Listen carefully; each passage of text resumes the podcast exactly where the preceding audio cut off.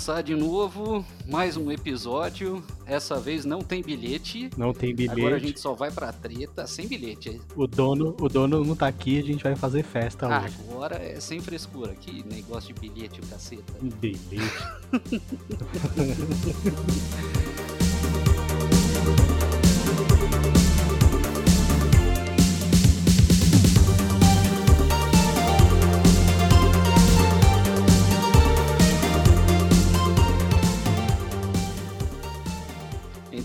hoje, né, vamos aqui falar mais uma vez de uma treta, uma treta, uma treta que tá famosa agora, tá uma, tá uma comoção geral. E esse é treta do início ao fim, porradaria pra todo lado. Esse, esse é porradaria, sangue, treta, é tudo. E vamos ver aqui, fora eu que estou falando, o chato do podcast, como sempre, Carlão. Vou apresentar para vocês dessa vez. Sinto muito para quem não gosta, azar de quem tá reclamando.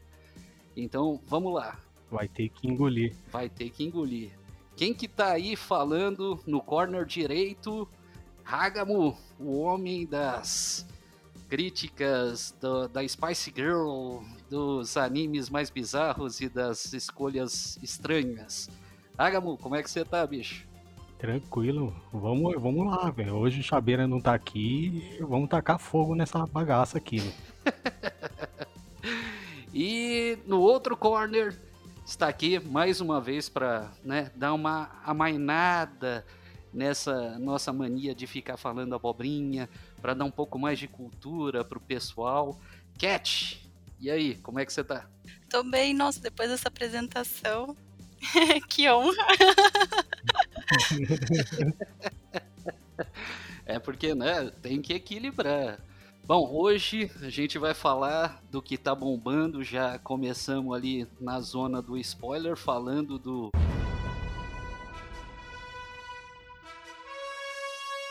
Invincible, ou Invencível, que tem muito sangue, é muito violento, mas também, ainda bem que tá no hype, porque foi difícil, é, é uma, uma série que chegou de surpresa, chegou mansinho, ninguém sabia muito o que esperar. Né? Começou com o gibi do Robert Kirkman, com a ilustração do Corey Walker. Invincible é uma série que chegou na Amazon já tem o quê? Dois meses já? Eu acho que por aí, né? Uns dois meses. Uns dois meses. Invincible, uma série que ninguém esperava muita coisa. Ele chegou de mansinho e de repente já entrou para os top 10 da Amazon. E ele surpreendeu, surpreendeu, tem muita gente falando sobre e acho que não podia ser diferente, a gente tem que comentar também sobre. Então, vamos lá. Invincible, só para dar um contexto inicial, a história do Mark Grayson, até o nome, né, Grayson, fazendo um, um arremate aqui com, com a DC, né, que eu sou fã, conta a história de um jovem de 17 anos que descobre que ele tem superpoderes, né, ele é filho entre aspas, do Superman. Do Superman, como assim, Carlão? Por isso as aspas. Porque pensa, surgiu muita história para contar assim, cara, como que seria o Superman se ele tivesse um outro contexto? E acho que Invincible ele veio trazer exatamente isso. E aí eu quero saber as primeiras impressões. E aí, Cat, você aproveitando que você já chegou chutando a porta aí, começando confusão, o que, que você achou do Invincible? Eu ainda não sei como me sinto sobre essa série. Eu assisti só porque vocês insistiram bastante. E, como sempre, eu deixei para maratonar ela depois que todos os episódios já tinham sido lançados. E o primeiro episódio é muito chato. Eu, tava, eu falei, né, pra vocês: Nossa, isso aqui tá muito monótono, tá muito chato.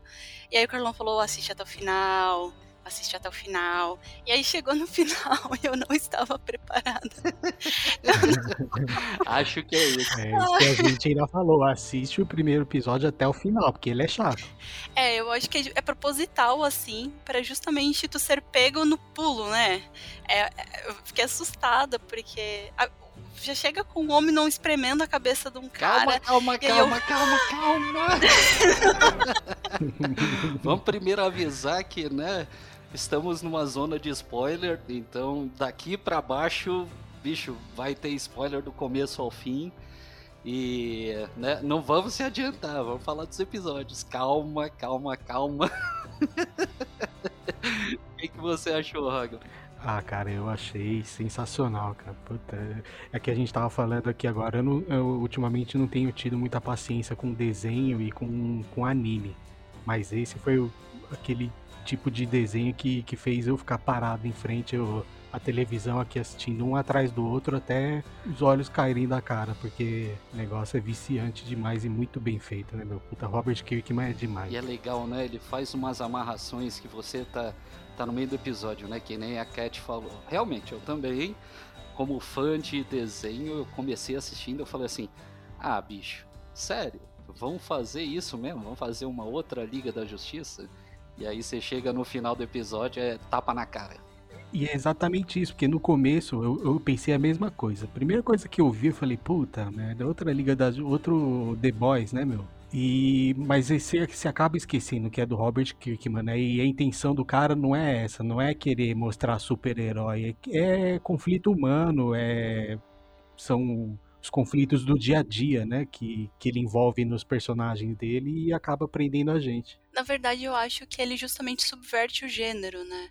Isso que eu acho mais legal é que, para além do que eu disse que eu fiquei muito chocada, porque, como a gente já falou, muito sangue, muita tripa, muito osso, é um desenho bastante violento, mas para além desse, desse, aspecto grotesco, assim, não é só isso. Ele tem, e eu acho que isso que é o surpreendente, porque é, tem essa parte muito violenta que de certa forma também te prende, porque tu fica, eu pelo menos fiquei muito chocada. É, mas também tem a parte da história, que é muito humana e que na verdade são super-heróis, mas que falam muito sobre a gente, né? É um espelho. É legal que faz uma, uma ligação brilhante, né? Você vê assim que tem. Ele pega tudo que é divertido na DC e aí ele mistura com um pedaço da Marvel, que é a parte assim que acho que é, era o mais bonito que a Marvel tinha, fora, óbvio, né? O Capitão América, é, em algumas fases, o Hulk, etc. Mas o Homem-Aranha em especial. Que o Homem-Aranha ele fez tanto sucesso porque ele era um personagem muito humano. Ele era muito próximo, ele tinha problema para pagar conta, ele tinha problema para esconder identidade. Então a gente vê isso na série e aí acho que nessa hora aqui a gente tem que começar a entrar na série em si. E aproveitando que a Cat comentou aí, a gente vai falar do primeiro episódio. É o primeiro episódio conhecendo o herói. Né? É, é a apresentação do Mark Grayson e começa de uma maneira assim muito diferente, chata. né? É chata, né? Conta a história de um moleque que tem um pai super poderoso, o Omni-Man, né? É dublado pelo como é que ele chama mesmo? J.K. Simmons. J.K. Simmons, né? Excelente a dublagem. A, a dublagem tem que falar do começo ao fim todos os atores da dublagem, parabéns. Que sensacional, que espetáculo. Ah, e tem alguns nomes de peso, né? Tem, até o próprio Mark Grayson é aquele, o, entre aspas, japonês, né? Porque ele é coreano, que ele participou agora do filme que ganhou o Oscar de filme estrangeiro, Steven Yeun, que ele faz o Mark Grayson. Então, no primeiro episódio a gente é apresentado pro, super, pro cara, ele aprende que, né, ele tá começando a ganhar os poderes dele, e aí é um episódio maçante. Porque mostra lá a Casa Branca sendo atacada, né? Ela tá sendo atacada pelos irmãos gêmeos lá, os gêmeos Mauler, e eles são uma mistura de Brainiac com Lex Luthor. Eles são uns gênios bizarros com superpoder, forte pra caraca, azul. E assim, vocês me perguntarem por que, que eles são azul, da onde que eles saíram, que cacete que é aquilo, não sei, né? E começa a surgir os Guardiões. E essa é a parte em que a Liga da Justiça tá mais escancarada. Eu não sei se vocês repararam, mas né, acho que qualquer um que assistiu falou assim, porra, bicho, é a Liga da Justiça inteira, né? Vocês repararam isso? Exatamente. Ah, eu só queria fazer um adendo que ele fez Minari e Minari foi indicado ao Oscar de melhor filme, mas se eu não, não ganhou filme estrangeiro. Porque ele, não Ah, foi ele, ele fez Minari também? Ah, ele não ganhou filme Isso. estrangeiro? Quem ganhou filme estrangeiro? Ah, pera aí. Eu achei que Minari tinha ganho filme estrangeiro. Ele não concorreu como filme estrangeiro, ele concorreu como melhor filme. Você tá zoando. Sério. Nossa, agora. pra você ver como eu prestei atenção no Oscar, né? Ainda bem que a gente não tá fazendo podcast de Oscar. Você descobriu o que, que é? Ah, foi a- a- aquele filme dos alcoólatras lá. da... Ah, o... A, Al- Alcohol Test, eu não sei se eu falei certo. é o Drunk, o Drunkman. O Drunk. Que é um Isso. filme sueco. Ah, sim. É. Isso. Nossa, sensacional. Puto, o ator também maravilhoso, bicho. Eu tô louco pra ver esse filme. Não sabia que eles não tinham se inscrito, não. Nossa, que cagada. Podiam ter ganho um Oscar por isso aí. É, eles concorreram na, na categoria normal, né? É, aí concorrer na categoria normal não é todo ano que vai ganhar, né? Você vai viver pra esse mundo virar poeira e não sobrar absolutamente nada! Todas as pessoas e tudo que você conhece vai desaparecer! O que vai sobrar pra você depois de 500 anos? Você vai. Ainda vou ter você. Mas voltando, né? Então, são, nós somos apresentados para os Guardiões, né? Que tem a Mulher Guerra, né? Mais parecido com a Mulher Maravilha é impossível, só faltou ter o laço, né?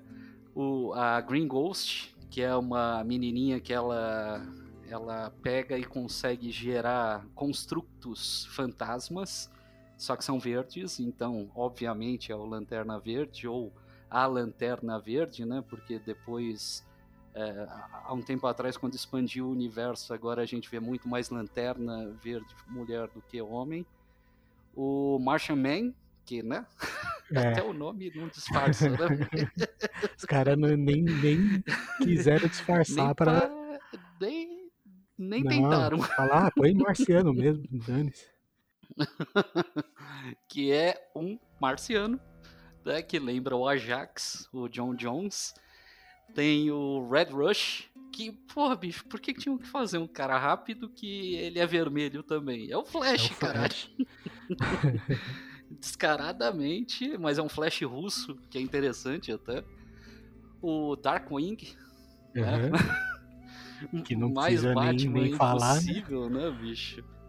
O Imortal, esse eu acho que ganha um destaque diferente. Esse aí eu achei ele bem interessante. Ele parece meio que o, com o Savage, né? Não, não pareceu? Nossa, ele é idêntico ao Savage, bicho. Ele ele é um Savage com um superpoder. É, foi um Savage do bem. É, porque não que o Savage não tivesse superpoder, mas ele não era o Superman, não sai voando, não tem É. super força extrema que nem o Superman, nada, né? cacete. Ele era imortal mesmo. Ele é imortal. Isso é, puta, a, a- a parte do, do imortal achei animal. Aí tem o Aquário, Esse também descarado. Mas homem esse foi o peixe, melhor velho. de todos, velho. Era o que o Aquaman era pra ser, velho. É um peixe. Esse aí foi a parte que a Cat deve ter olhado falando assim, não. Na verdade, eu tava olhando pra isso e pensando, sério, que é, é isso aqui que eles falaram que é tão legal, tipo, tão, tão diferente, tão, tão massa de assistir, é isso aqui. Mas assim, eu fui, eu me deixei me apegar a eles. Aquela cena do, do homem lá super rápido, que eu nem O gravei Red o nome, né, Rush. porque, enfim, o Red Rush. Quando ele tá lá conversando com a namorada dele, eu fiquei, ai, que casal fofo, olha só, que, olha que conflito que eles É. estão tendo. Eu, eu fui enganada. Eu- eles conseguiram me, me manipular certinho. E aí a gente tem o. De todos a gente já foi, né? O Aquário, Imortal, Darkwing, o Red Rush, o Martian Man, Green Ghost e a Mulher Guerra. Isso. E aí é uma cena chata, entre aspas. Ah, né? tem, É uma cena tem dos- depois o- os, os mais recentes, né? O robô, a Eve. Ah, sim. Mas esses aí só aparecem no episódio 2. Isso. Então nesse começo aqui, porque eles são mais ou menos um Teen Titans. Exatamente, é. Então a gente tem a Liga Principal, a Liga da Justiça, com praticamente a Liga da Justiça inteira. E começa uma luta lá que eles só estão lutando com os dois carinhas, mas estão levando um couro desgraçado. E aí surge o Omni-Man, que obviamente é o Superman. É, chega ele, resolve a porra toda, ele fica na distância ali. Tenta não interferir tanto, só resolve quando a coisa tá ficando muito feia. E aí ele vai e ajuda o pessoal. Nossa, episódio, como a Cat disse, maçante pra caceta, que não, não tem nada de surpreendente.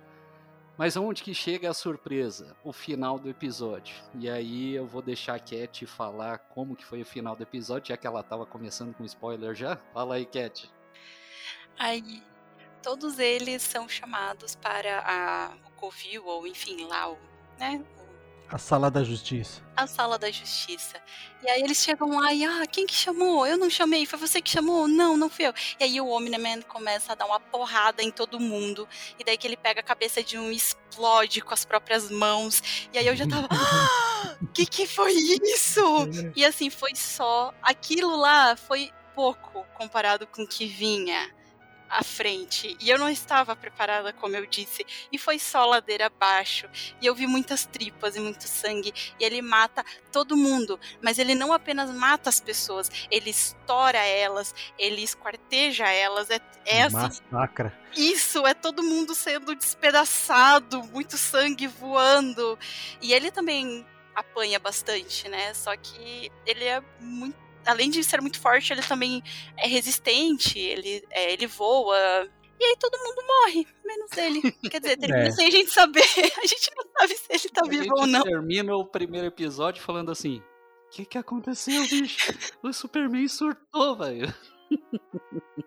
Na verdade, esse é um, um dos mistérios assim, que demoram alguns episódios para ser revelado, né? Por que, que o, Omni, o Omni-Man fez isso? Por que, que ele matou todas esses super-heróis. É, exatamente. Você fica pensando, né? Eu, a primeira coisa que eu pensei, falei, puta, acho que ele tá sendo controlado, ou.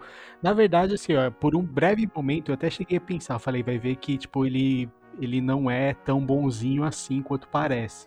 E talvez ele não saiba.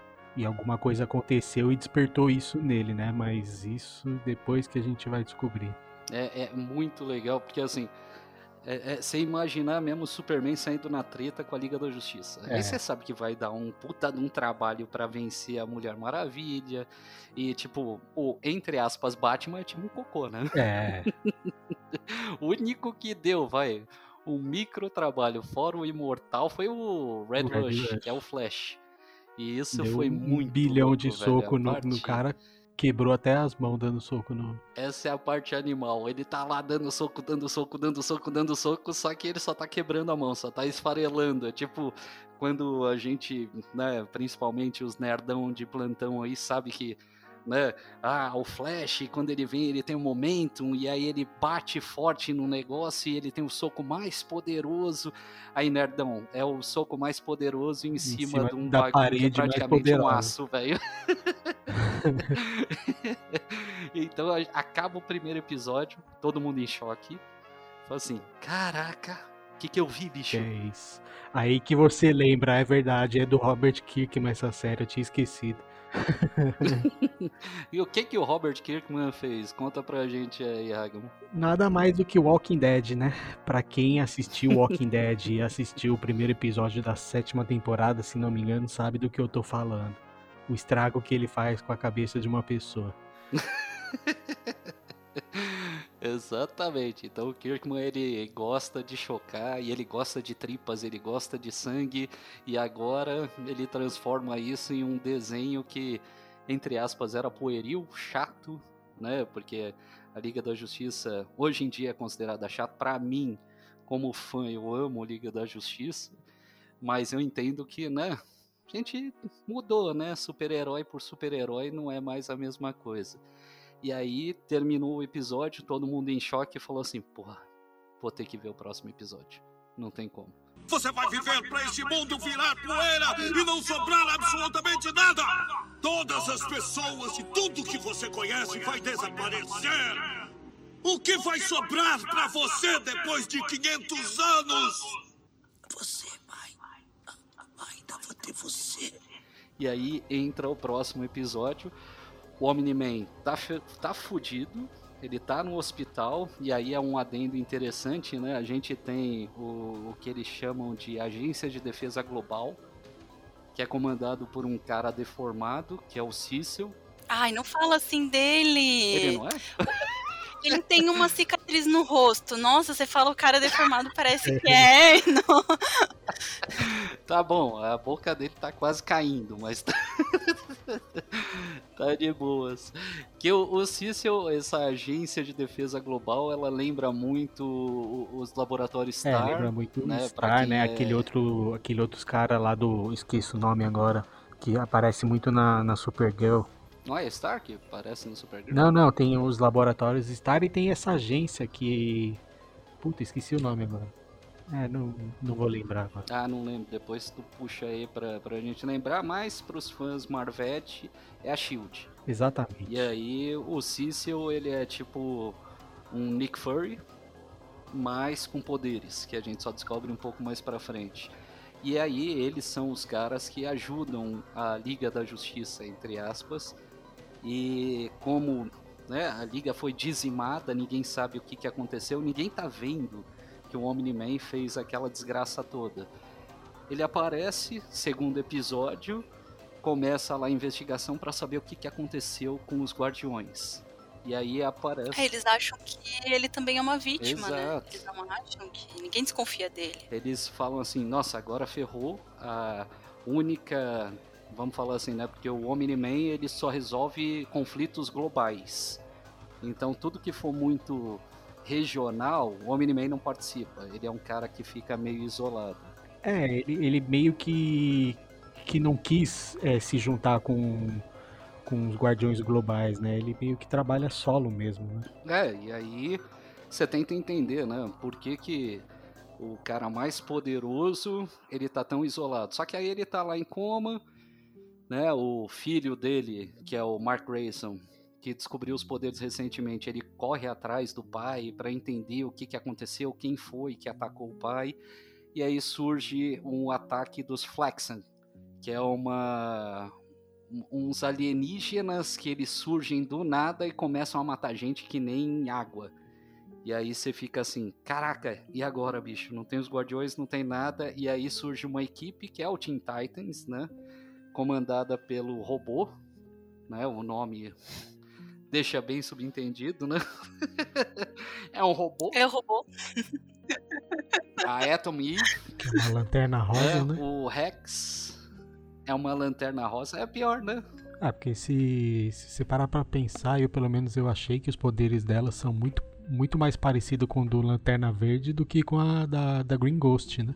Ah, sim, ela, ela é tipo a Green Ghost, que é a mina que, que invoca fantasma, invoca trem fantasma, invoca caceta. Só que ela lembra pra caceta, agora pros fãs de WandaVision. Ela é praticamente a feiticeira escarlate. É, também. Ela consegue mudar as coisas no nível atômico, só que ela não é o nível absurdo da feiticeira escarlate. Então, ela ainda tá evoluindo com o poder, tá aprendendo bastante com o poder dela. E aí tem o Rex, que é o namoradinho dela, que ele é um inútil do caralho. é um babaca que Um babaca. taca explosivinhos, então ele parece o Gambit, mas É, ele é bem parecido, sei lá, uma mistura do Pyro com o Gambit, né? É, fora que, né? Um bicho completamente inútil. Ele só taca as bombinhas e o Gambit é muito mais estiloso, né? Aí você tem a Duplicate, que ela lembra, pra quem, quem assistiu Hanna-Barbera, tinha o Multiple Man. Lembra o Multiple Man, né? Ela consegue se duplicar. Triplicar, quadriplicar. Quadriplicar. E o nome, vamos falar, né? É o melhor de todos, Duplicate. Sim, é muito bom. a criatividade, né? Aí tem a Ray, que ela é tipo um, um Homem-Formiga ou o Átomo, né? Pra quem é fã da DC. A Monster Girl, mas isso você só vai descobrir no episódio 3. Ah, mas peraí. É, é, é, na verdade, ela não faz parte agora desse primeiro no 2 grupo. ainda né? não, né? Ela só participa depois. E assim como o Black Samson, que ele só entra depois. Então você vê ali um- uma equipezinha pequena de um Teen Titans que tá levando uma surra federal desses Flexon. E esses Flexon, eles são uns alienígenas que tem uma tecnologia fodida, mas, cara, o, o, legal do episódio. E esses flexem ele lembraram muito aqueles parademônios, né? Aqueles demônios do, do filme da Liga da Justiça aí do Snyder, aqueles do, do Dark Side também. Sim, os parademônios. E aí é, é bem legal, assim, a, a cena em si é, é, é legal a cena de luta e aí você vê o, o Mark ele assumindo, né? colocando lá uma, uma roupinha fantasiosa para ele tentar ajudar a galera nessa luta aí. Ele leva uma surra feia. Né? O que, que vocês acharam desse episódio 2 aí? Vocês gostaram? Ah, eu achei mais ou menos, porque a gente já estava preparado, né? Já foi surpreendido no primeiro episódio com o que acontece no final lá entre o Omni-Man e o, os Guardiões Globais. Então nesse a gente meio que já sabia o que ia acontecer. Também teve ação, teve porradaria, mas não foi a mesma coisa, é, né? O que, que você achou, Cat? Ah, eu também, eu já tava preparada, né? Então eu já não tava mais tão chocada, não ficava mais tão é, assustada é, com as mortes, enfim, com pessoas sendo é, destroçadas na minha frente. Mas o que eu achei mais legal é que, as, é que assim, na verdade, o que é legal do Invincible são as sacadinhas, assim. Não é, não é a única coisa legal, mas uma das coisas legais. E esses vilões, eles. É, eles vêm atacam e daqui a pouco, assim, não demora muito tempo, eles voltam com a tecnologia evoluída. Mas é porque lá naquele mundo deles, o tempo passa numa, vamos dizer assim, num, uma velocidade diferente do que o nosso aqui na Terra. Então passaram-se anos. É, isso aí foi da hora, porque eles estão tão lutando lá e de repente do nada os caras começam a envelhecer rapidamente, né? Muito rápido. Muito rápido. E aí eles vão embora e volta e já tá com a tecnologia bem mais avançada do que eles estavam há meia hora atrás. Aí a gente levando mais spoiler do episódio 3. Ah, spoiler aqui é lei. que no episódio 2 é assim, eles começam, atacam e aí eles estão numa vantagem gigantesca. Só que é tanto é que a cena mais icônica, né, é o, o Invincible ele indo ajudar uma velhinha. Não sei se vocês lembram que ele tentou ajudar a velhinha e aí começaram a atacar. Ele não sabia como fazer, como ajudar e aí você vê que é a diferença, né? Ele é tão poderoso e tão é, invencível, né? Ele é tão indestrutível que as coisas acontecem, jogam em cima dele e ele tá protegendo a velha, só que a velhinha ela tá sofrendo todo o impacto da luta. Então ela né, tá sendo esquartejada e ele não tá percebendo. E é, é animal, e aí quando a coisa parece que vai dar ruim, aí é o que a Cat falou o tempo começa a acelerar demais para eles, eles descobrem que eles estão envelhecendo e dão um vazare. E aí termina o primeiro episódio com ele levando a velhinha lá pro, pro Cecil, pra agência de defesa, para tentar salvar, né? Mas deu ruim, deu ruim. Esse aí foi a, a apresentação do herói, ele tentando ajudar e não funcionou. É, e é legal que mostra aquilo que eu falei, né? O, o drama pessoal dele lidando com a morte de um inocente, que ele tentou ajudar, mas no final ela, a velhinha não consegue sobreviver. Sim. E é, é, a, é a parte assim que você fala assim, bom, o segundo episódio ele engrenou nessa parte como o, o Invincible teve que levar a mulher lá para a defesa global, aí o pai dele já está se recuperando. Então você já vê lá ele conseguindo falar com o pai, e o pai fingindo que nada aconteceu, que ele não sabe o que, que... E aí você fala assim: "Cara, será que ele estava sendo controlado? O que que aconteceu? Você não sabe". Então amarra pro episódio 3, onde o Cecil vê a necessidade de ter finalmente os novos guardiões, né? Você vai viver para esse mundo virar poeira e não sobrar absolutamente nada! Todas as pessoas e tudo que você conhece vai desaparecer! O que vai sobrar para você depois de 500 anos? Você, pai. Ainda vou ter você. E aí agora eu deixo para vocês para falar sobre como que foi o, a entrada dos novos guardiões, né? A seleção. O que, que você. Principalmente a Cat, né? O que, que você achou, Cat? Não, eu gostei até. É... Assim, uma das coisas que a gente não comentou antes mas eu não, não me lembro agora se foi no primeiro já, ou se foi no segundo, que teve a apresentação de uma das melhores personagens desse desenho, que é a Amber. Que ela é incrível. Ela, eu, eu amo essa mulher. Ela é a, a, vamos dizer assim, a crush do Mark. E ele vai, no caso tem um, um, um valentão, né, mexendo com ela. E aí o Mark, antes de saber que ele tem poderes, né, vai lá tentar defender ela e leva um soco. Basicamente, essa é a cena do Homem-Aranha. Eu achei a mesma coisa, muito Homem-Aranha. É, tem a Mary Jane, tem o, o, Flash Thompson. Né? Flash Thompson? Thompson Isso, Flash chamava? Thompson. Era o Flash Thompson, né?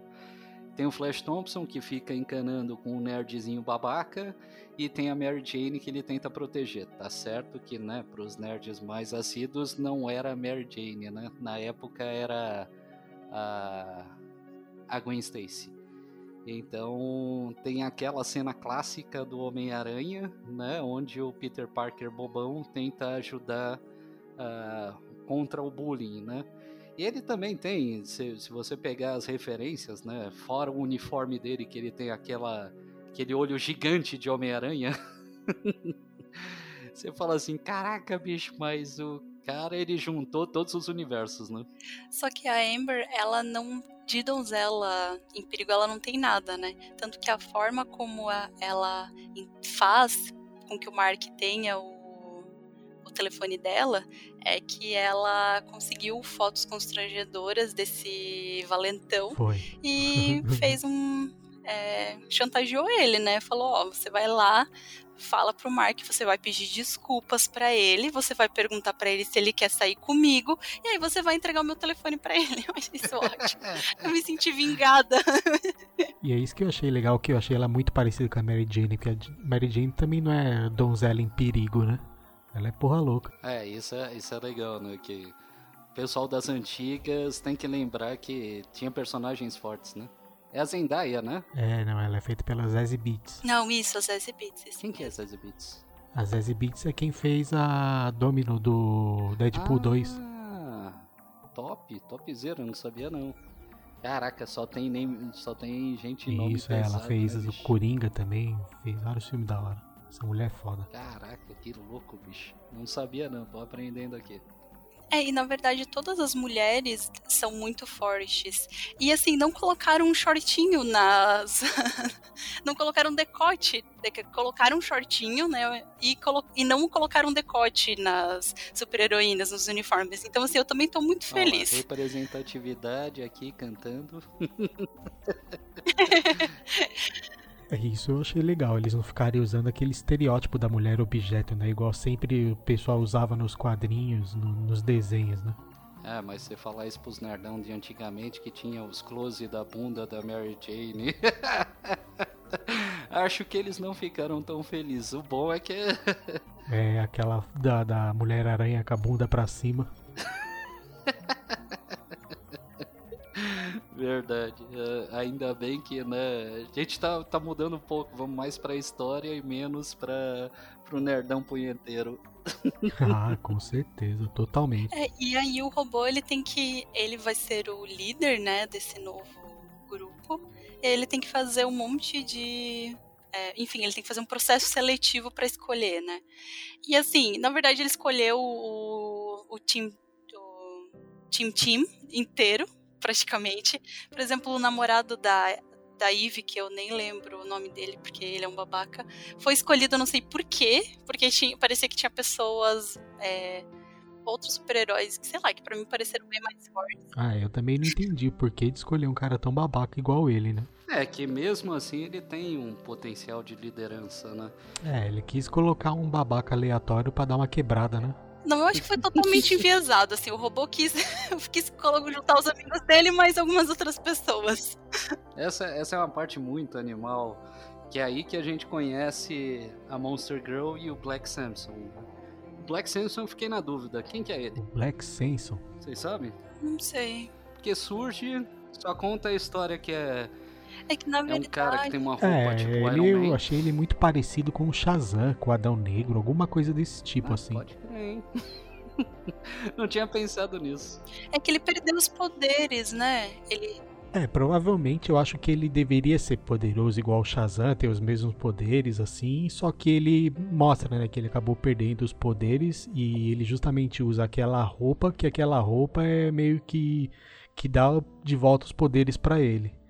Mas eu achei ele bem parecido com o Shazam. É, e tem, tem a, a parte anterior, né, quando eles estão lá na torre dos adolescentes, não sei como que, como é que ficou traduzido a torre deles, eu nem tenho ideia. Sala da Justiça. Tô zoando. Em que o, o Rex, né, que era o namorado da Eve, ele tava saindo com a, com a Duplicate. Cara, que criativo, velho. O Kirkman, ele tem sérios problemas mentais. E ele mentiu pra Duplicate. Ele falou pra Duplicate que a Eve tava saindo com o Mark. É, né, mas aí era a insegurança do latino poderosão, fudidão, que era o líder da equipe, né? E aí ele leva um couro desgraçado numa criancinha, que na verdade não é uma criança. Né? Ela é uma mulher, uma mulher... no corpo de criança. Exato. Tem 25 anos já. Ela tem 25 anos. E vocês pararam para pensar quem que ela, quem que ela tá, eles se inspiraram para fazer ela? Quem que ela lembra? Que ela lembra? Ben 10, não é? Presta atenção. Ela é igualzinha ao Ben 10. Eu não tinha pensado no nisso. Muito boa, velho. Ela é idêntica ao Ben 10. Tanto é que se você parar pra pensar, até o monstro que ela se transforma é igual um dos monstros lá que o Ben 10 se transforma. É, e ela tem 10 anos, assim, a, a idade física dela é de 10 anos. Olha só, e... será, velho? é boa. ah, com certeza, só pode ser o Ben 10. Ela é muito parecida, a fisionomia Caraca, dela. Caraca, eu nem pensei nisso, velho. Eu pensei assim, ah, porque né, ela tem um, um problema com, com o poder dela, né? Toda vez que ela se transforma no Incrível Hulk, ela rejuvenesce mais. Isso, ela vai ficando mais nova. Né? Ela parece que tem 10 anos, mas ela tem 25 anos. E aí você começa a ver o, o interesse do robô por ela. E aí você não entende por que, que o robô tá com interesse com ela. Mas aí isso a gente só vê muito mais pra frente. E aí, esse primeiro conta a volta dos Flanex, que aí sim eles voltam e aí eles começam de novo. Eles conseguiram uma máquina temporal, eles tecnologicamente eles viram como driblar o envelhecimento, e eles voltaram a atacar.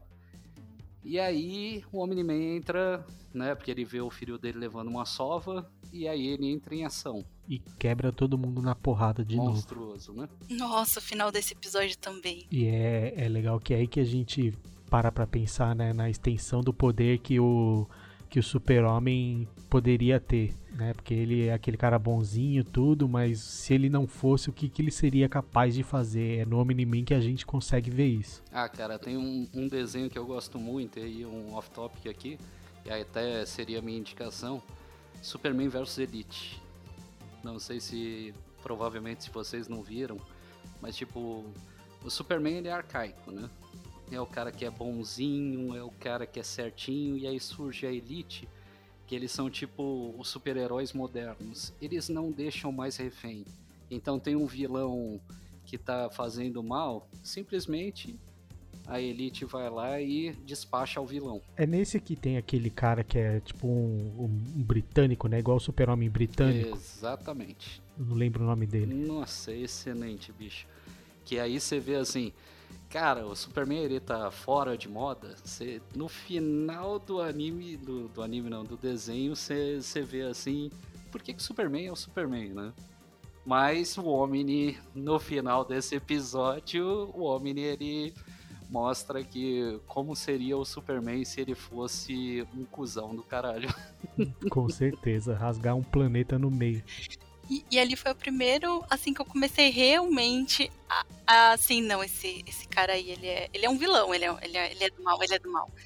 Porque ele, ele é apresentado muito, assim, com uma moral muito forte, ele diz que ele vem desse país, é, país, desculpa, esse planeta Viltron, e ele uh, nesse planeta eles são ele já tem essa fala assim ah nós somos superiores nós somos seres mais poderosos do universo e aí uh, a gente tem essa cultura de que quando completa uma certa idade, depois, porque ele, os Viltron só tem os poderes, só ganham os poderes depois de quando estão chegando na maioridade, né? Quando estão chegando perto dos 18, a Flora. Depois que eles ganham os poderes, eles vão para outros planetas para ajudar, para proteger, para manter a paz. Então ele tem esse discurso muito bonito que a gente quer muito acreditar. E ele também é muito. É, é também é, é, como a forma como o Mark vê o, o pai, né? Ele tem um, uma. Ele tem um orgulho do pai dele, né? Isso mesmo. Assim, uma admiração, né? Ele quer ser igual ao pai. Ele fala: Eu não sei se um dia eu vou conseguir ser igual a você. E aí, no final desse é, capítulo, desse episódio, nossa, ele vai lá naquele planeta. Eu acho que ele matou o planeta inteiro, né? Não sei se alguém sobrou. ele destrói a dimensão inteira. Então, você vê assim o final do episódio, ele voltando, barbudo tal. Não, é, eu fiz a paz com eles, eles não vão mais voltar. Mas na verdade ele destruiu a porra da dimensão inteira. É, não vai voltar. Você vai viver para este mundo virar poeira e não sobrar absolutamente nada! Todas as pessoas e tudo que você conhece vai desaparecer! O que vai sobrar para você depois de 500 anos? Você você. E aí a gente entra no quarto episódio. O quarto episódio já começa, né? Tem um, um, personagem muito interessante que ele, ele surgiu no segundo já, que é o Dark Blood, que é Damien Dark Blood. É um, um detetive, demônio, gordão, assim que tá investigando e ele tem a suspeita forte em cima do Omni-Man. E aí você né, já remete imediatamente, né, por um detetive demônio, o Etrigan da DC e pelo lado da Dark House, o Hellboy, né? Que o todo mundo conhece. E ele é um personagem muito bacana. Aí quando começa o quarto episódio, tem a situação lá. É, começa o romancinho, que na minha opinião, mas aí eu posso estar errado e a Cat vai me xingar demais, é a parte chata. Tá errado. Tá errado. Conta aí, Cat, como é que foi o quarto episódio pro senhor? Ah, não, você só tá errado na parte que, de dizer que o romance foi a parte mais chata. No quarto episódio, a gente vê lá o, o como o Mark ele é a, a, opção agora. O Cecil ele tá desconfiado do Omni-Man. Então você vê que a equipe ela começou a montar uma campana para ficar de olho sobre o Omni-Man, só que ele não quer mais acionar o Omni-Man. Então eles começam a acionar o Mark porque tem uma, uma situação fora do planeta e como né, o Mark ele é o filho do Omni-Man, ele consegue ajudar a, com essa, essa parte mais grotesca. E o, o Dark Blood ele vai na casa do Omni-Man, tenta achar né, alguma coisa que indique que foi o Omni-Man. E aí você vê a mãe do Mark, eu esqueci o nome agora, é, Deb. A Deb.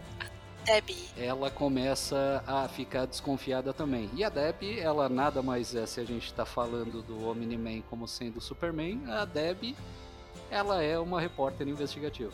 Lois Lane. Então, é a Lois Lane, né? E essa é, é, é, a ligação assim desse episódio que tem uma parte muito bacana que é a parte da luta na lua né, o, entre aspas, luta na lua, né, que o, o Mark vai lutar com praticamente o lobo, né, um, um ET que confundiu o país, arrumou uma treta à toa, mas que não era porra nenhuma. E aí esse episódio, minha opinião, eu achei mais fraco. É que nesse episódio a história não avança tanto tem até pouco sangue, né? Tem, tem pouca tripa esse aí, não, não foi tão legal. Concordo plenamente. Aí entra o episódio 5 para mudar um pouco de figura, né? Você vai viver para este mundo virar poeira e não sobrar absolutamente nada! Todas as pessoas e tudo que você conhece vai desaparecer! O que vai sobrar para você depois de 500 anos? Você você. É a parte em que o, o Mark, né, agora com a vestimenta já, ele é o Invincible, todo mundo conhece ele. Ele, para se diferenciar do pai, ele vai ajudar um, um criminoso de segunda divisão a tentar ajudar o, uma, um bairro, uma cidade. E aí que surge lá o, o maluco que é o, o chefe da máquina, né? Que é um, um cara que é meio que um, um King Ping, só que um robozão gigante. E o cara que ele tenta ajudar, que ele parece mais o Aço do Superman, né? Que é um. É, também achei ele muito parecido com o Aço. Pra caraca. E aí fica aquela crise, né? O, o quanto o Omni-Man ele só enxerga catástrofes globais, o Mark ele pode ajudar gente mais comum, né, a ajudar contra o crime regional. E aí essa é uma das um dos episódios assim que eu achei brilhante, especialmente a parte da, da hora que ele tenta realmente ajudar esse criminoso lá lutando contra, contra esse gangster, né? E a cena eu achei maravilhosa, mas tem a parte da crise com a namoradinha em que ele tá muito ausente, né? Ele não tá mais presente. E aí é onde entra um pedaço da história que se arrasta um pouco, lembra muito o Homem-Aranha. Nossa, demais. Né, que nunca consegue estar presente no horário combinado com a namorada. E as cenas mais icônicas, que é quase a morte do Mark, né? O é, que, que você achou disso aí, Cat? A parte da luta lá, o, o relacionamento dele descambando. O que, que você achou desse episódio? Então, é, eu não acho que seja arrastado. Eu acho muito legal essa parte da relação dele com a Amber. Pra mim, é, foi bem, bem legal assistir. E, de novo, assim, ele conta umas, umas desculpas muito esfarrapadas. E aí ela sempre, ah, tá, tá, não, beleza. É, ele sempre conta umas coisas muito genéricas para ela de onde ele esteve, o que ele foi fazer. E também tem que a Amber, ela é uma garota muito da hora. Ela é muito legal. Então, ela, além de ser ela é simpática, ela é divertida, simpática não todo mundo, né? Mas ela, ela tem um carisma e ela também faz é, trabalho voluntário, então, tipo, ela é uma garota muito bacana. E ele tenta é, também quer impressionar ela. Então ele inventa que ele faz trabalho voluntário, que e aí ele promete que vai ajudar ela em um, em um nesse trabalho voluntário. E ele não consegue ir porque ele tá. Ele achou que ia ser rápido, era coisa rápida, era só ir lá matar tá o. tomando um cacete de um leão. Essa parte. Isso mesmo. E aí não foi, ele quase morreu, assim. E é muito sangue de novo. Nossa, é. é essa eu acho que. É, é, é tipo. A, o nível de sangue do primeiro episódio, assim, é muita, muito membro voando e tripa.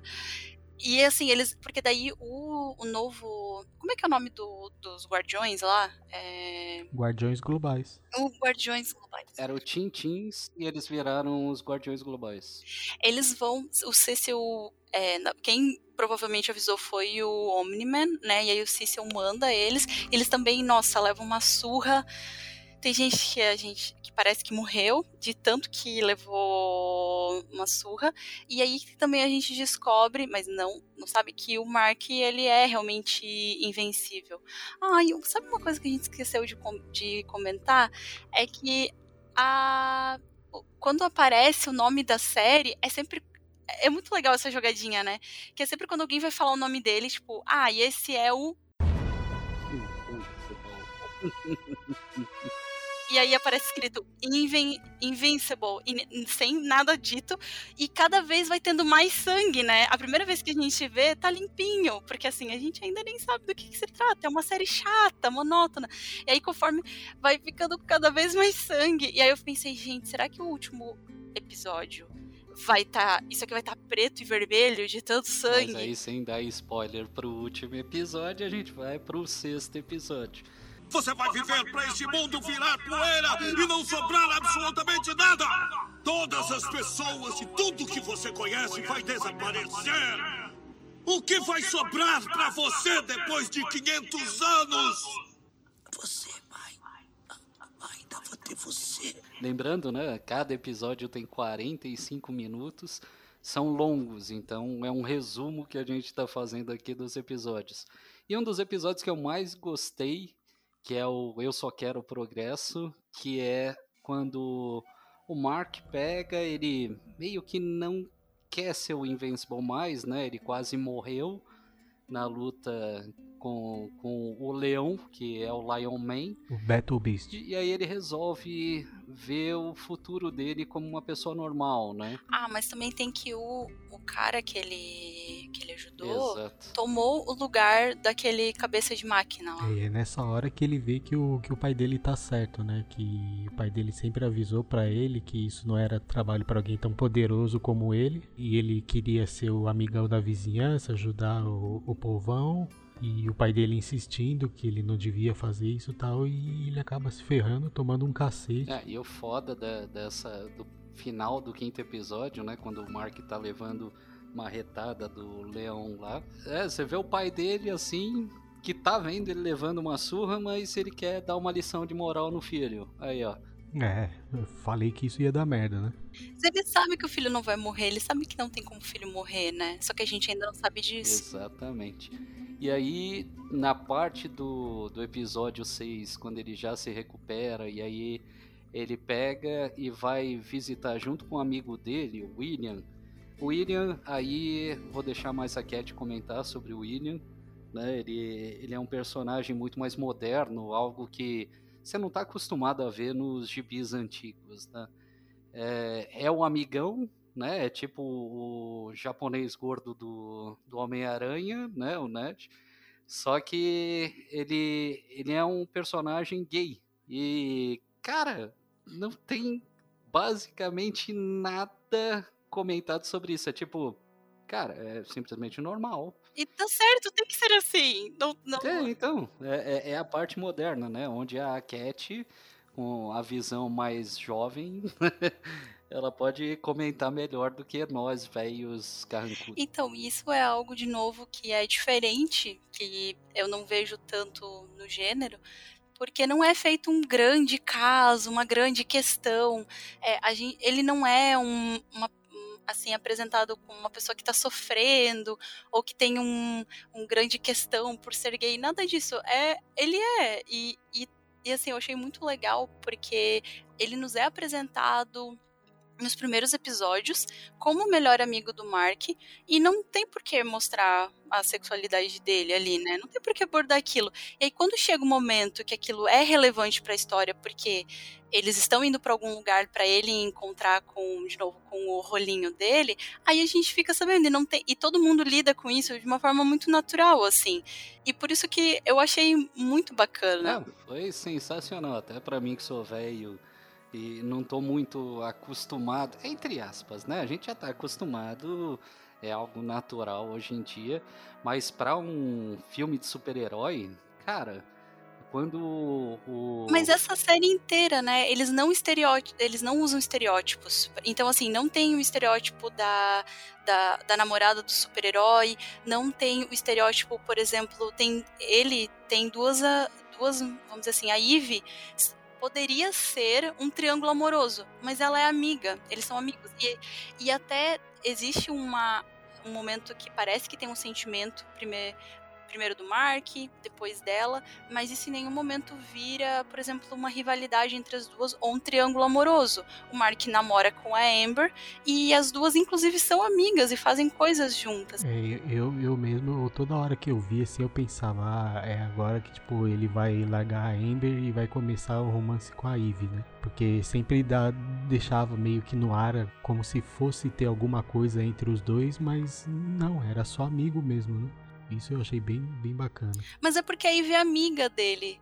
E isso que é muito É, legal. eles fizeram pra provocar, é. é a provocação, porque parece que a quando a gente assiste, a gente está acostumado a um homem e uma mulher não serem amigos, né? É porque tem que ter um interesse. E aí não tem. É muito legal. Ah, e, é, e- é com essas pequenas coisas que, que eles quebram o paradigma, né? Que a gente tá acostumado e aqui não existe. Isso. E de novo, o é William, né? Ele não é o amigo gay estereotipado. Você olha pra ele, ele é um cara, sei lá, é que e é legal porque cria uma simpatia, tu acaba criando uma simpatia por aquele amigo, né? Gente boa que tá sempre do lado do Mark, que faz umas ele é um alívio cômico, ele faz umas piadinhas.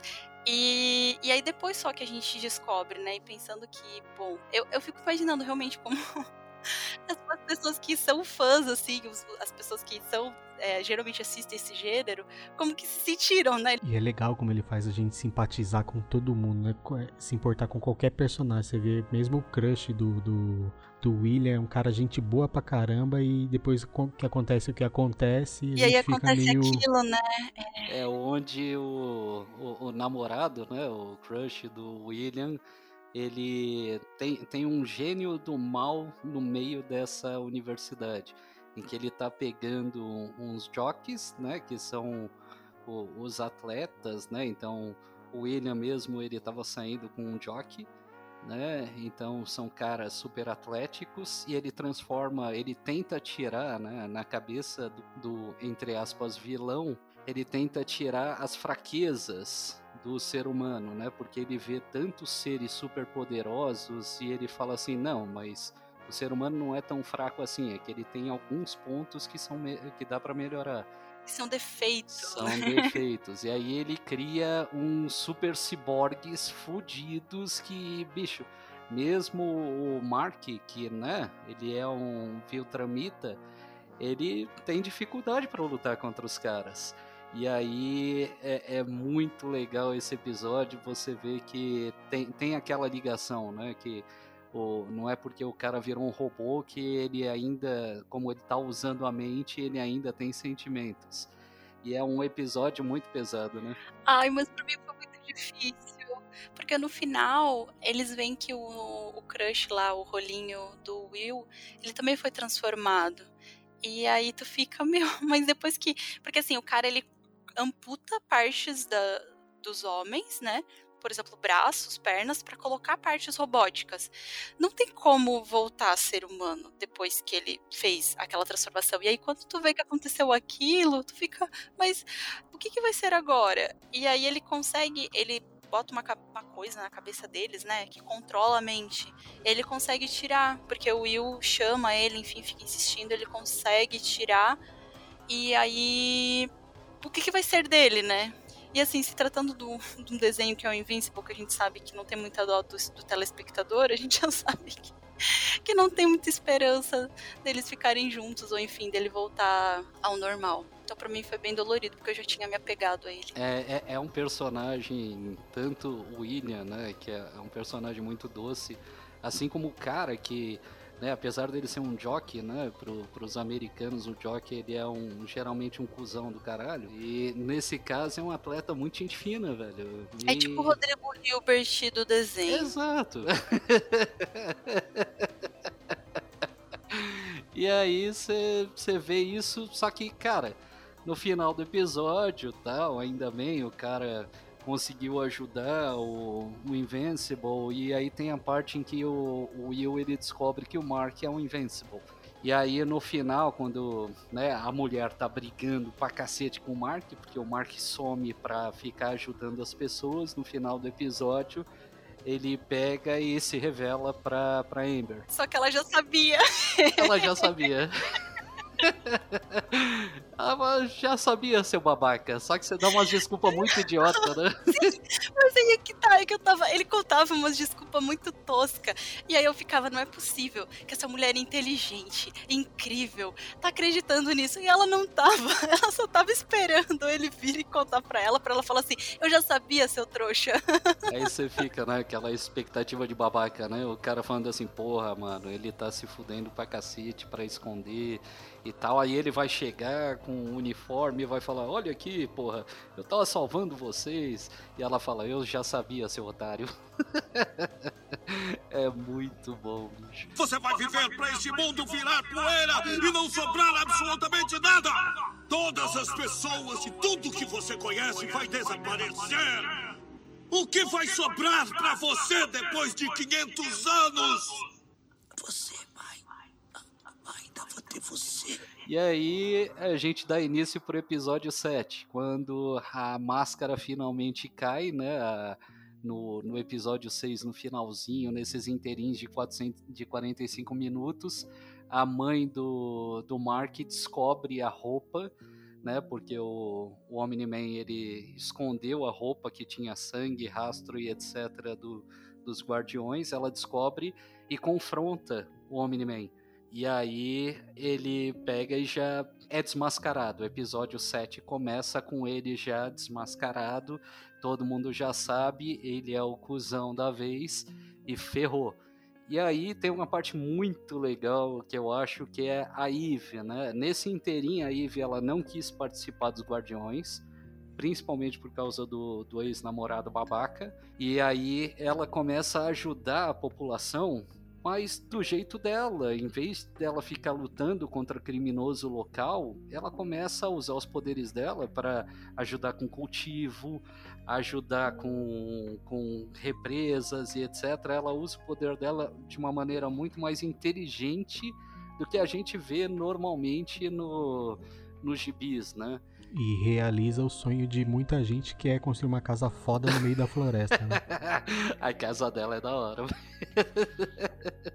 O que, que você achou desse episódio 7? Eu achei um dos mais legais, inclusive já, já dando spoiler do oitavo, eu achava que não precisava ter o oitavo. Pra mim poderia ter acabado no sétimo. E é muito legal que o que despertou isso na Eve foi a Amber, né? A Amber é, foi a inspiração para Eve tomar essa decisão de não ir pra faculdade, sair da casa dos pais delas. E aí também, de novo, tem o pai dela falando: você vai perdoar o, Max, né? Porque o pai dela acha que ela é frágil e que ela não deveria estar fazendo essas coisas de super-herói e ele só deixava ela fazer essas coisas de super-herói porque o, o Max estava lá para protegê-la. Mas assim, a Eve é muito mais, mas muito mais poderosa do que o, o, Max. E aí ele fala: não importa se ele te traiu, você vai perdoar ele, vai voltar para ele, porque é isso que garotas têm que fazer. E aí eu fiquei, ai, ah, será que ela vai cair nessa? Será que vai ser mais uma dessas histórias, né? E, e aí não, ela foi super forte, saiu da casa dos pais, foi fazer uma cabana no meio do mato e ajudar as pessoas, então isso foi bastante legal. E assim, eu já imaginava que não foi tão surpreendente descobrir o porquê que o, o Omni-Man matou eles, né? Ele, eu posso contar? Por quê? Claro, pode contar. Sim. Aí vocês me diz, vocês podem me corrigir se, eu, se a minha memória não estiver tão boa assim. Mas na verdade, o, lá o, os Viltrons, o planeta dele, quer conquistar o universo. Então, quando eles eles tinham exércitos e foram conquistando, foram conquistando. Quando o, o império deles ficou muito grande, eles não tinham mais exércitos para mandar para o restante do, do universo. Então eles começaram a eleger uma pessoa para ir e no caso o Mark foi eleito para ir para a Terra e era para ele ir para a Terra preparar os terráqueos para a invasão. E era isso que ele estava fazendo esse tempo todo, né? Ele estava preparando a Terra, só que nisso ele acabou se apaixonando, ele conheceu a Deb, ele teve o Mark e aí quando o Mark chegou, teve os poderes, na verdade ele estava preparando o Mark porque para ele, pro, e esse é uma, uma, coisa muito massa, porque pro Omni-Man, o Mark é um Viltron. Eu tô falando certo, é Viltron? Voltron? É, Viltraniano. Viltromita, melhor. ele, então ele vai concordar com o Mark que a, a, Terra precisa ser ocupada, sim, precisa ser conquistada. E aí a gente também fica sabendo que eles vivem por, sei lá, 200, 300 anos o Mark fala que a mãe, a Deb, no caso, é como se fosse um pet para ele, então ele não tá nem aí. E ela tá escutando essa conversa junto com o Cecil, né? Então ela, a Deb, além de saber que, que ele é um, um assassino, é, também descobre que, o que, que ele pensa dela. E ele quer que o Mark pense como ele. E o Mark, na verdade, é, o, é humano. É humano também, né? Meio humano. E ele foi criado na Terra. Então, na verdade, ele fica dividido. Na verdade, ele não fica dividido, né? Ele é totalmente, não, eu vou proteger os meus amigos, a minha família tá aqui. E aí ele se volta contra o pai, e aí começa uma luta gigantesca. É, fora o spoiler do último episódio, tá certo.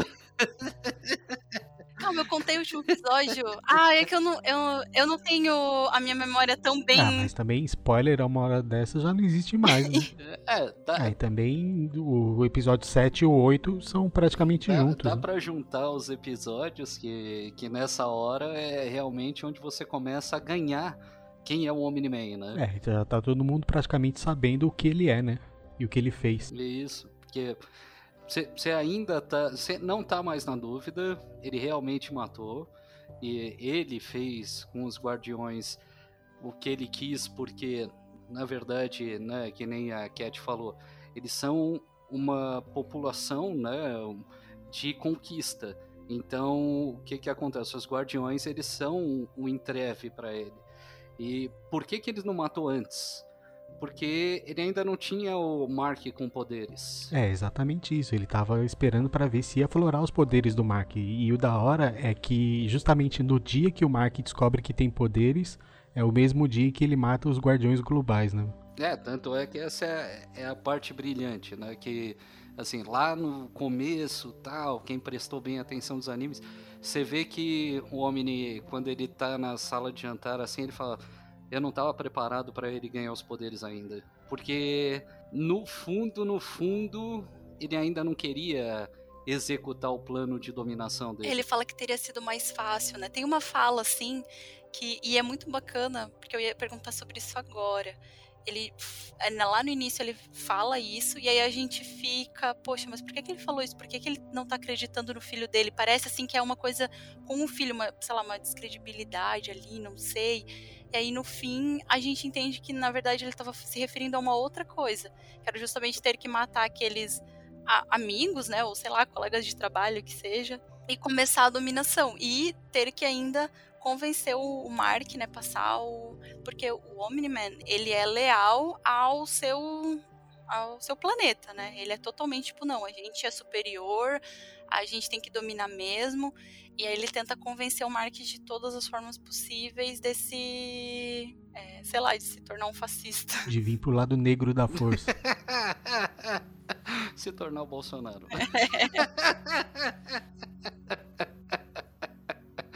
Você vai viver para este mundo virar poeira e não sobrar absolutamente nada.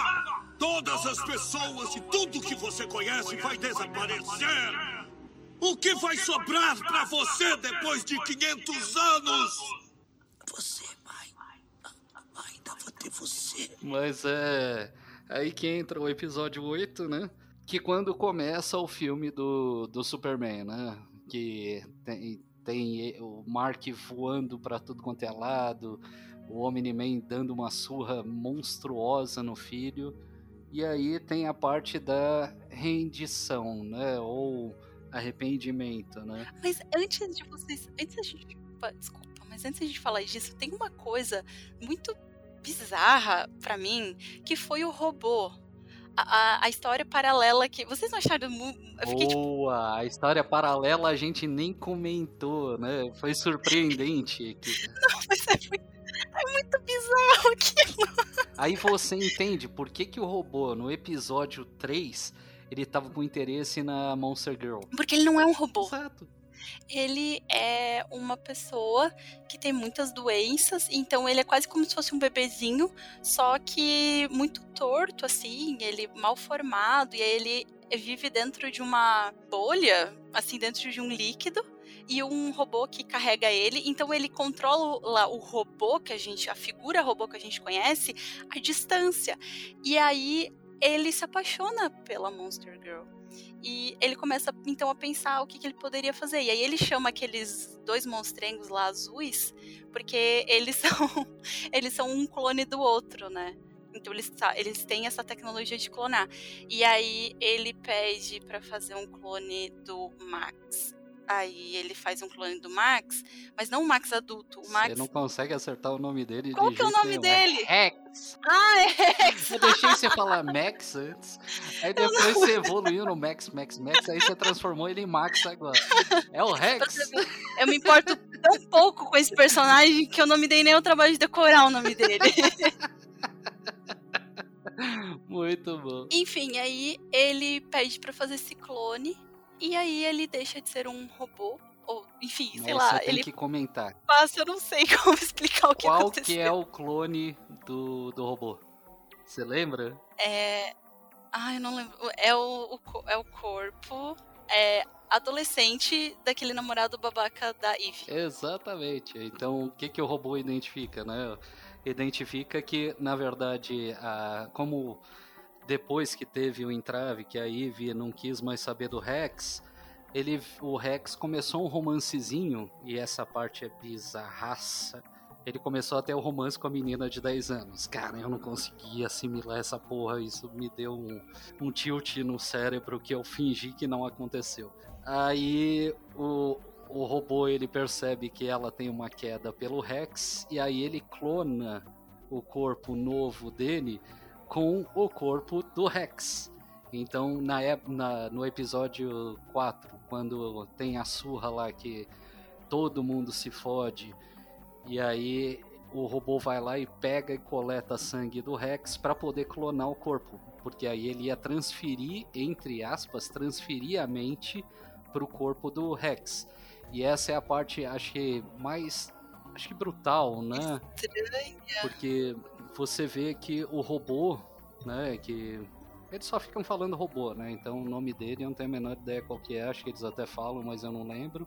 Era Andrew, alguma coisa assim. É, ele, Depois ele, ele conta. ele pega e no momento que eles clonam até o um dos Maulers, né, que é o James Maulers, eles falam assim: "Você sabe que você não está transferindo a sua mente para lá, você só está fazendo uma cópia.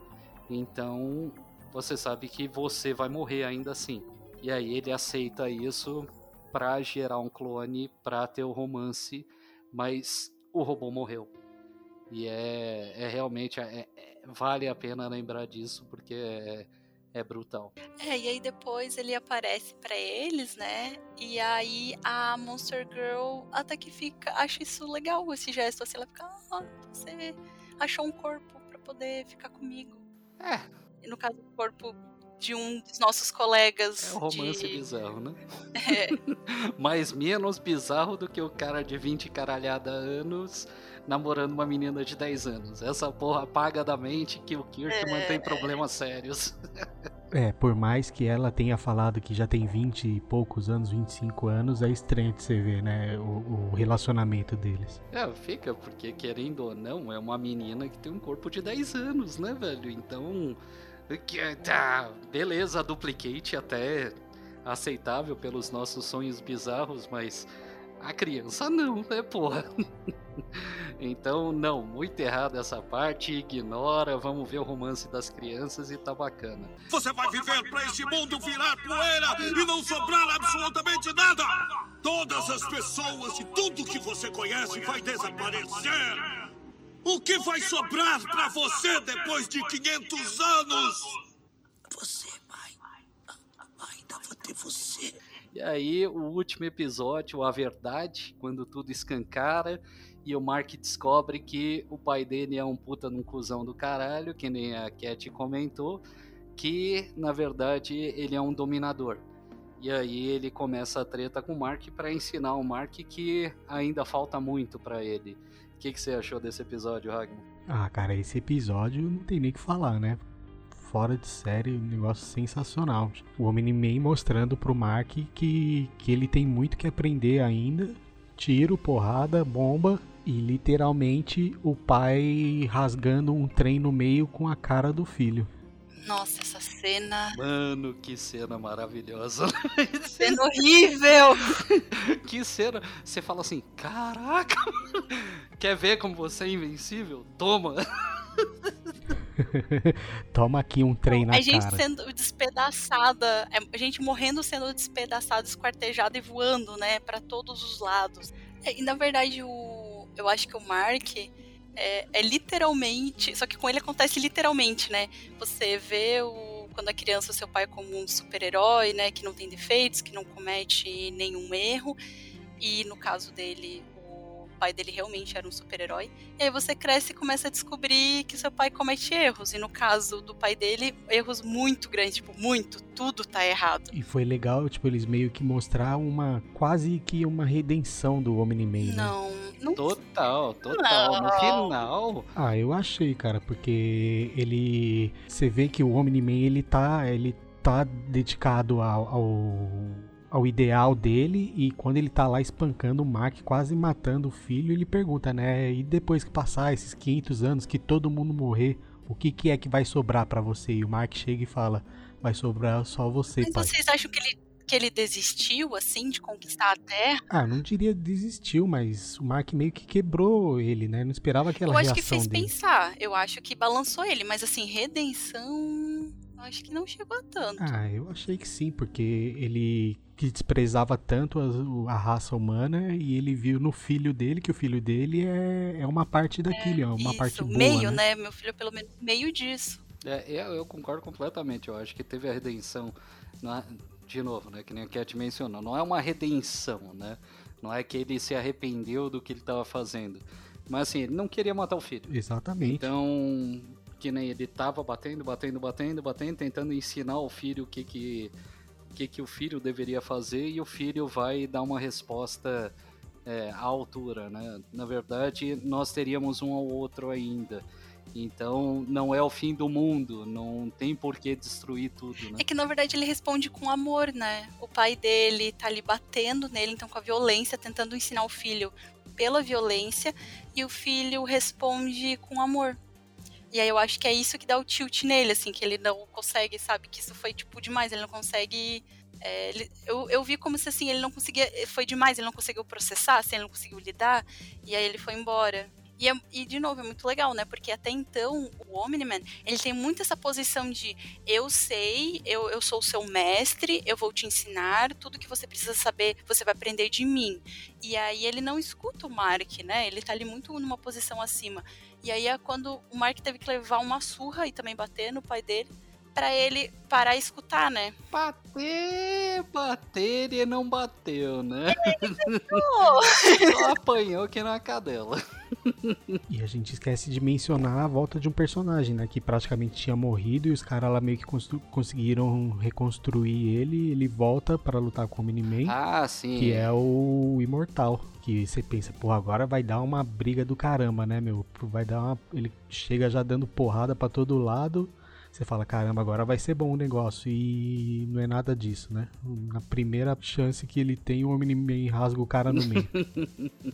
É, a diferença de poder é gritante, né, bicho? é, não dá nem pra comparar, né, meu? A diferença do poder dos dois. mas é que essa série ela não tem muito, ela não é muito previsível, né? O que tu acha que vai ser, não vai ser aquilo, vai ser o contrário. E é legal a gente ver isso, né? Porque quebra tudo aquilo que a gente tá acostumado a ver nos desenhos, nos filmes, que quando dois super-heróis vão lutar, eles meio que dão uma nerfada, né? Igual a gente costuma falar no, no- nos videogames, que é eles dão uma rebaixada no poder do mais, do mais forte pra ter uma luta de igual por igual. Igual você costuma ver no. Você vê aí no, no filme do, do. Da Liga da Justiça, não. Batman do, vs Superman? isso, Batman vs Superman, que não, não tem como você comparar, né? O- lógico que o, o Batman ali ele usa de Kryptonita, faz todas aquelas bugiganga dele, mas sabe que não, não tem nem comparação, né? Que o Batman com o contra o Superman não ia dar nem 10 minutos de É, luta. mas também Batman vs Superman, vamos fingir que não existiu, porque desgraça, né? Ah, ainda é, pra mim, ainda é até melhor do que Liga da Justiça. Ah, sim. Não, mas, cara, é, Batman, Batman vs Superman tem brigas antológicas, então, tipo, cê, não sei se vocês viram, se vocês leram, o Martelo e a Foice. Sim, sim. E, cara, a parte que o Batman russo lá vai lutar com o Superman e fode o Super... Cara, assim, o Superman da Rússia, ele é um cuzão do caralho também, né? E o Batman ainda assim consegue, porque quando vai começar a treta, ele já tá antecipado, velho. Até a- o Batman do, do Cavaleiro das Trevas, ele também já se antecipou. Ele sabe que, bicho, se for encarar de frente, fudeu, velho. É, um outro, um outro exemplo disso é no, no primeiro Vingadores, né? Aquela luta que o, o Loki tá sendo levado lá de avião Nossa, e aí é- chega é o Thor e, e o- começa a lutar ele, o Capitão América e o Homem de Ferro. Você sabe que o Thor com um, um trovão que dali já mata todo mundo, mas os caras dão uma Ah, nerfada. né? é, não, nerfado mais do que o Homem de Ferro é difícil pensar, velho. Mas é, eu achei muito da hora. É, aí, voltando, né, falando, falando alguma coisa fora do contexto total, quando o, o- o último Vingadores eu achei sensacional com a, a porra do martelo do Thor, que o Capitão América ganha o poder.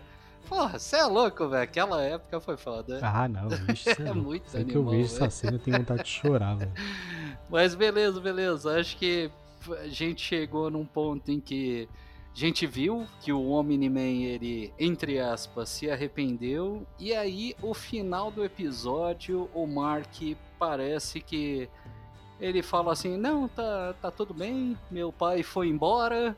E agora eu vou ser o cara que vou resolver as porra por aqui. Mas deixa ele ir. Ou os Viltramita também, se eles vierem também, tudo bem. Vamos cuidar de outros assuntos. E aí termina desse jeito.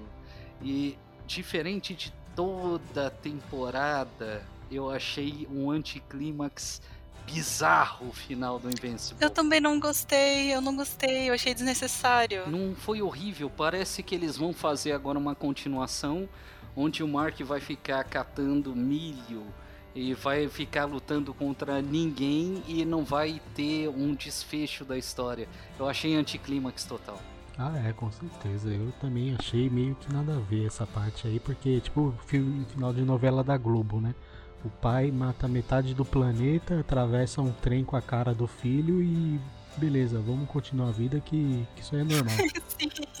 né, ele não pegou e teve que atravessar um trem com um monte de esquartejado, nada aconteceu. É, o que eu acho que eles podem querer fazer, provavelmente aconteça, eu espero que não, mas é o Mark se preparando para uma, uma luta com, com os fodões do, do dos, dos Viltromitas lá, né? O, pai dele vai voltar pro planeta, vai falar o que aconteceu e vai vir a cambada pra, pra Terra pra tentar destruir com tudo de uma vez por todas. E eu espero, assim, é que o que pareceu para mim fez quase que uma retrospectiva mostrando todos os pontos, é, todas as pontas que não tinham sido amarradas. O que eu achei, meu, não precisava ter me mostrado tudo de novo. Eu sei, né? Eu, eu acompanhei. Não é, não sei, achei desnecessário. E aí era para fazer essa, aquela piadinha, porque depois do retrospectivo ele fala: Ah, o que, que eu vou fazer agora? Não sei, eu acho que eu vou terminar o ensino médio. Só que não foi tão engraçado assim, eu achei sem graça. Eu espero de verdade que a próxima temporada, porque já tem duas confirmadas, não seja uma temporada dele assim, ah, um episódio matando um um vilão, aí no outro episódio surge outro vilão e ele, sabe, defende o planeta daquele vilão. E aí fica assim uma. sem ter um grande vilão, uma grande questão, um, um grande mistério. E, sabe, uma temporada assim só dele evoluindo, talvez, né, com seus poderes, né, ficando cada vez mais forte, mas vamos dizer assim, se preparando para talvez esse grande confronto, eu acho que vai ser sem graça. Né, eu acho que para onde eles têm que ir, né? Eles têm que ir para o lado onde o Mark descobre que ele é um Vultramita, né? um Filtramita, sei lá o nome dessa porra. Em que ele começa a ver que realmente ele é muito superior a todo mundo, todo mundo vai envelhecer, ele é o único que não vai, e aí ele começa a ter a crise em ele realmente tem que ser um dominador, ou ele tem que deixar, porque assim, acho que o principal ponto é o que, que a gente sabe desde. Né, desde que a gente ganhou consciência, né? Que o ser humano, ele é praticamente o vírus desse planeta, ele destrói tudo. Então, assim, cara, realmente você ajudando um cara que tá assaltando o banco e o caralho prendendo esse maluco, ou fazendo que nem a a Eve, que tá ajudando, tentando ajudar em colheita, tá ajudando a população, tá ajudando o planeta, ou, ou a população tá destruindo o planeta ainda. Então acho que se fosse um negócio completamente diferente, teria que ter esse pensamento dele. Porra, o ser humano tá destruindo a porra do planeta ainda. É, isso é uma raça desgraçada. E eu acho do caralho esse tipo de ideia, velho. É, tu disse ele acabar virando um. meio que um vilão, assim, né? Porque agora, realmente, ele é um adolescente, né? Ele pode mudar de ideia ainda, ele pode ter ter uma virada, né? Ele pode aprender, né? Ele pode aprender por que que os Vultramitas eles têm esse conceito de dominação. Por que que eles têm isso de, ah, eu vou ajudar, é, né? O conceito ah, Carlão, você vai defender o vilão? Ah, mas eu sou o vilão da série. Se eu não defender o vilão, quem vai defender o vilão? então eu acho que se for para quebrar paradigmas, eu acho que tem que ir para isso, porque senão do jeito que você explanou e do jeito que o Hagamo explanou, vai ser um saco do caralho. Ah, vai, com certeza. Eu acho que se for isso, mais ou menos isso que você falou, vai ser muito mais da hora. Não é do caralho? Porra, se é. É, então, foi um anticlímax total aquele final. Acho que assim, tem que ter o balanceamento. Beleza, pode ser até diferente. Pode ser que passe 50 anos. E aí ele vê que ele não tá mais envelhecendo e que todo mundo tá morrendo. Cara, você pegar o, o Superman All Stars, em que o Superman vê todo mundo morrendo e ele continua sendo um jovem e, e que nada muda, só o mundo se deteriorando. Cara, tem, tem potencial. O potencial tá aí. Agora, eu não li os gibis, eu não sei o que o Kirkman inventou, eu não sei se todo mundo vai virar zumbi, mas em todo caso a gente só tá especulando aqui. É um prequel do Walking Dead. Nossa, já pensou se os caras me vêm com uma dessas? É louco. Teria sido brilhante, né? Na verdade, todo mundo virou zumbi depois.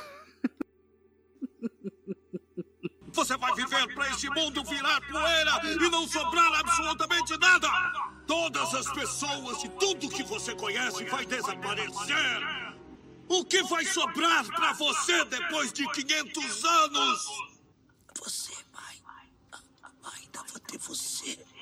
Mas beleza, a gente finalizou aqui essa temporada do Invincible, uma série que surpreendeu, uh, ninguém tinha uma expectativa tão alta, é, foi algo realmente que quebrou cabeças, né? Então, maravilha, acho que todo mundo aqui recomenda, né? Posso falar pelo Chabeira, recomendo. Eu recomendo com parcimônia. Vamos pra treta, vamos pra treta, por quê? Não, mas assim, se você não gosta de ver muita violência, é, é, é, muito violento. Se você não gosta de ver gente morrendo por muito pouco, esquartejamento, sei lá, se você.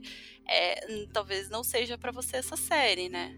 E eu acho também que é, é legal as pessoas que já têm um pouquinho assim de noção de super-heróis. Que eu acho que a maioria das pessoas do, da Terra tem essa noção, mas se você não é algo que você acompanhe, talvez não seja tão legal, né? Porque eu acho que o legal da série é essa subversão, é você esperar que vai acontecer alguma coisa porque é o que você está acostumado, e aí não é isso que acontece, é tu leva dois tapas na cara e acontece algo inesperado. E nesse ritmo de tapa na cara, a gente vai com aquela surpresa de final do dia.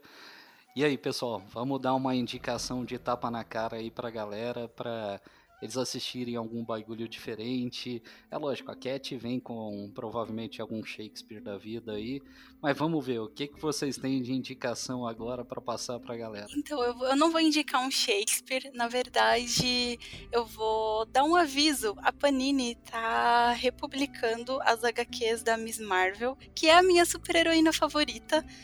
É... Pera aí, a Miss Marvel atual, que é uma indiana que tem uns poderes de mulher elástico? Isso, a Kamala Khan. Boa, vai lá.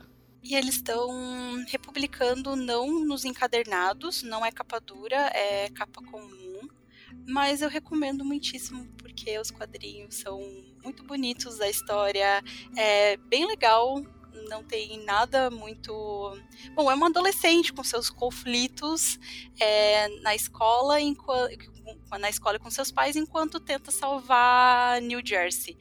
Mas é muito legal porque ela é fã dos Avengers e ela escreve fanfics e ela joga alguma coisa que deve ser muito parecido com World of Warcraft. Então ela é muito nerd e aí ela se torna, de repente, isso que ela tanto admira e ela achou que, enfim, nunca achou que aconteceria com ela. Então é muito bacaninha, inclusive vai sair série pela, pela Disney Plus. Tô bem ansiosa. E é o que tudo indica, ela vai estar no filme da da Capitã Marvel. Caraca, que top! Sério, bicho, eu sei sobre a Kamala, mas eu nunca vi nada, nunca li nada, mas estou bem interessado. E aí, Hagamu, o que, que você tem aí de surpresa para nós? Bom, eu hoje eu vou fazer o papel da, da Cat e vou trazer uma coisa mais cult. É, eu quero trazer um documentário que eu conheci através de um outro podcast, né, o, o Escriba Café, que é apresentado pelo Christian Gutner, um dos, dos pioneiros aí do, do, do, podcast. E, e, na verdade ele tem um outro podcast que se chama Auslander, que é sobre fala sobre imigração alemã no Brasil. E num do, dos episódios ele cita sobre esse documentário que se chama Sem Palavras. Foi feito pela Fundação Catarinense de Cultura e é um documentário que mostra a o que, o que na verdade ele mostra o que os alemães passaram desde quando eles vieram para o Brasil, né? Só que principalmente eles focam muito na, na época da, da, do período Getúlio Vargas, ali da Segunda Guerra, de 1930 e algumas coisas, até o final dos, dos, da década de 40.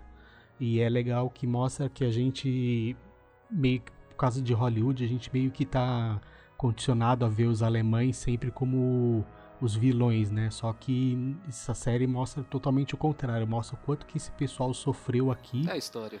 Justamente por causa da Segunda Guerra e o, o que, que eles passaram de, de, de, sufoco aqui por causa do, do que aconteceu lá na, na Europa nessa, nesse período. E eles foram enganados, né? A maioria eles não sabiam que eles estavam vindo para o Brasil e não sabiam que aqui não ia ter nada. Não, não sabia. Eles vinham com, com, com uma promessa de que aqui era a terra da, das mil maravilhas, que eles iam ter de tudo aqui e que quando eles chegavam, chegavam aqui via que não era nada disso, né? E, e o pouco que eles conseguiam aqui muitas vezes era tomado e e fora o que eles passaram ali naquela época da Segunda Guerra que eles não, podiam fazer nada, né, meu? O que acontece? Ele, principalmente os idosos, eles eram proibidos de, de falar alemão, que o Getúlio ele tinha criado um negócio de nacionalismo aqui no Brasil, uma lei que não podia se falar outra língua a não ser o português. Então, você pegava os idosos que,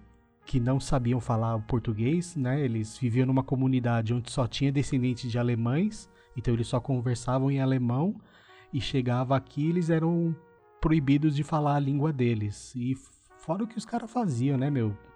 Judiava dos caras, cuspia na rua, apedrejava, arrancava o pessoal de dentro de casa. Gente, não tem muito a ver com isso, mas é que eu lembrei de uma história que conta na minha família, que eu também não sei se é verdade. Mas é, a, eu tenho descendência alemã, né?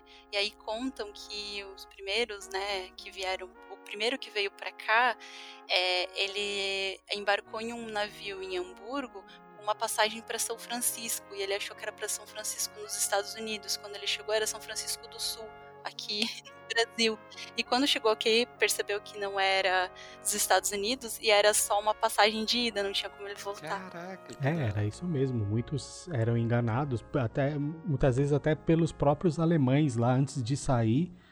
É, os caras que faziam esse agenciamento passavam na, no, no, principalmente nas cidades mais é, rurais para pegar mão de obra para vir trabalhar aqui e enganava os caras, né, meu?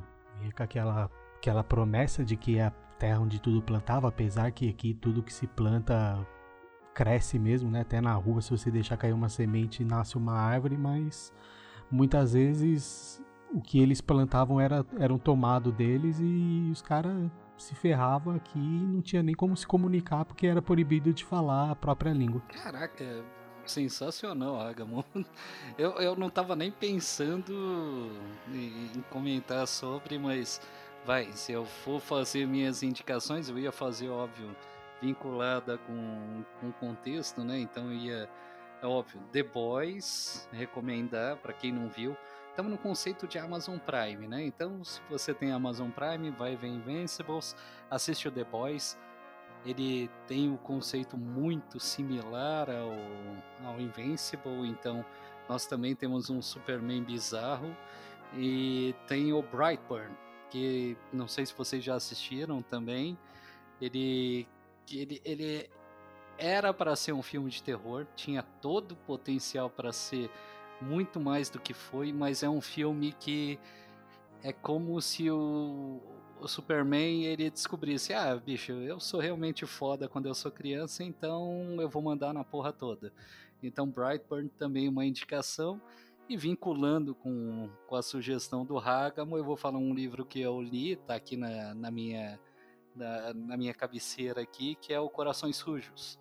Né? Então, falando de Segunda Guerra Mundial, o Fernando Moraes ele escreveu Corações Sujos eu acho que em 2000, que eu não estou abrindo o livro agora, mas acho que em 2000, em que ele conta a história da, da imigração japonesa.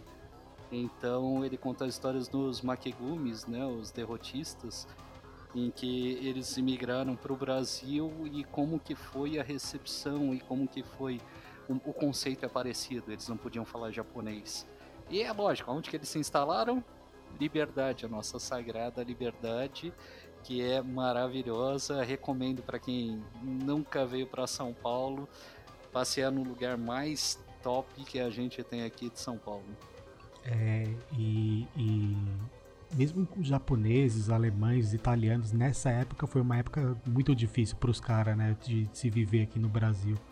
Nossa, demais da conta. Imagina. É, que também, né, já que era um, um país do, do eixo, né, era esperado que eles, sofri, eles sofreriam alguma restrição por aqui. Mas o bom é que deu tudo certo. O Brasil é um país acolhedor. Ele aceita a gente aqui falando merda pra caraca num podcast. E vamos encerrar por hoje, que já estamos estendendo pra caceta esse negócio aqui. Já passamos de mais de uma hora e meia. então agradeço mais uma vez essa nossa treta, essa nossa briga. Teve de tudo, teve sangue, teve tripa, teve personagem é, politicamente correto, politicamente incorreto e. Teve trem sendo rasgado no meio com a cara do filho. Nossa! e tá mais do que recomendado o Invincible. Atestar de qualidade. Valeu, galera. Obrigadão aí, velho. Até mais. Tchau. É isso aí, galera. Até a próxima. Falou e toma um trenzinho na cara. Quem sabe desta vez você aprende.